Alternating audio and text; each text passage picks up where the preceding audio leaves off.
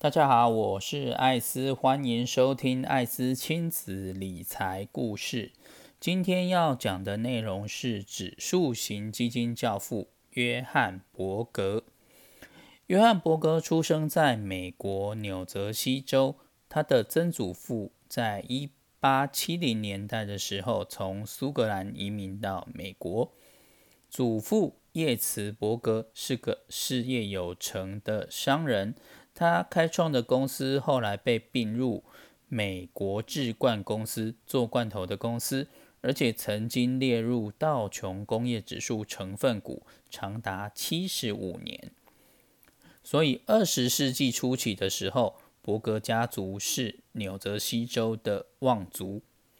伯格的爸爸年轻的时候就会开飞机，原本可以一路从军。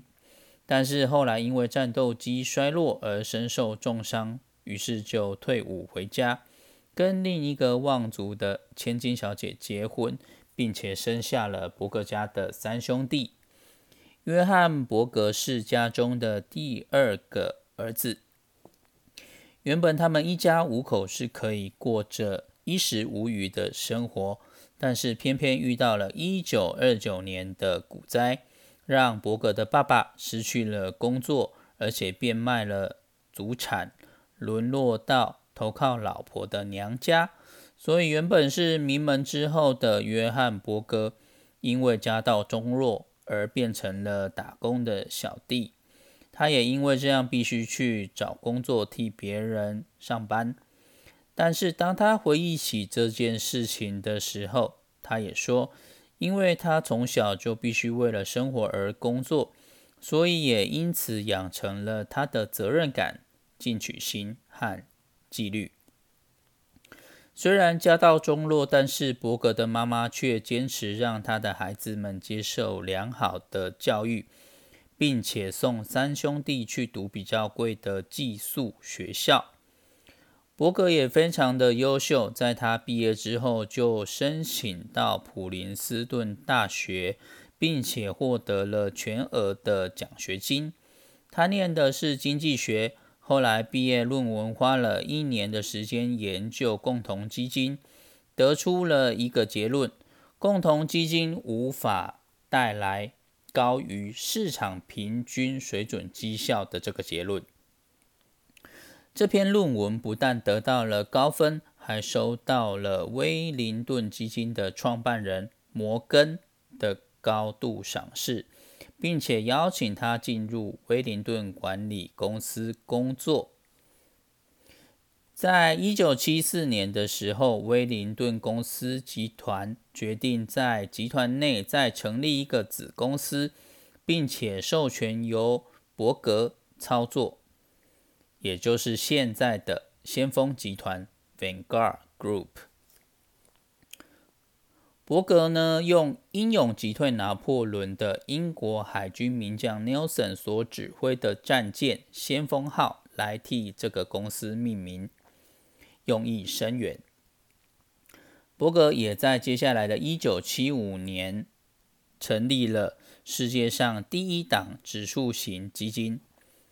这种基金很简单，就是把标准普尔五百指数中的所有成分股全部买了，一点都不需要投资管理，投资人也可以因为这样省下高达二点五 percent 的基金管理费。这支基金也就是先锋五百指数型基金，但是由于推出的时候销售业绩奇差无比。为了打破困局，伯格再次使出了绝招。在一九七七年的时候，推出了完全免手续费的销售制度，也就是让基金经理人的投资管理费用与基金销售费用通通降到零元。伯格只收取零点二五 percent 到零点五 percent 之间的基金公司。基本营运与行政管理的费用。先锋五百指数型基金前四年的表现非常的糟糕，但是从一九八零年之后，随着美股的多头绩效突飞猛进，先锋集团打铁趁热，又在一九八四年推出了第二支指数型基金。到了一九八七年的时候，在十月十九号的时候，美国道琼工业指数大跌了五百零八点，跌幅高达了二十二 percent，创下了第二次世界大战之后美股最大的单日跌幅。华尔街的投机 party 也就此结束。伯格提倡的长线投资、长线参与整个股市市场、股利分配的指数投资观点，反而在这个时候大放光芒，大获全胜。经历市场震荡之后，市场开始认同伯格了。从一九九四年到一九九六年，短短三年之间，先锋五百指数型基金打败了九十一 percent 的股票型基金。一九九六年的时候，伯格辞去了先锋集团总裁兼执行长，转任资深总裁。到二零零八年之间，先锋五百指数型基金的绩效更超越了。七十 percent 以上的股票型基金，目前先锋五百指数型基金已经是全球规模最大的共同基金之一了。这也就是为什么连股神巴菲特都称赞约翰伯格是投资人的英雄。巴菲特曾经说到，约翰伯格并不是第一个谈论指数型基金的人，但是没有他。就没有指数型基金，因为指数型基金对于投资产业或者华尔街并不有利，因为它大幅的降低投资的费用。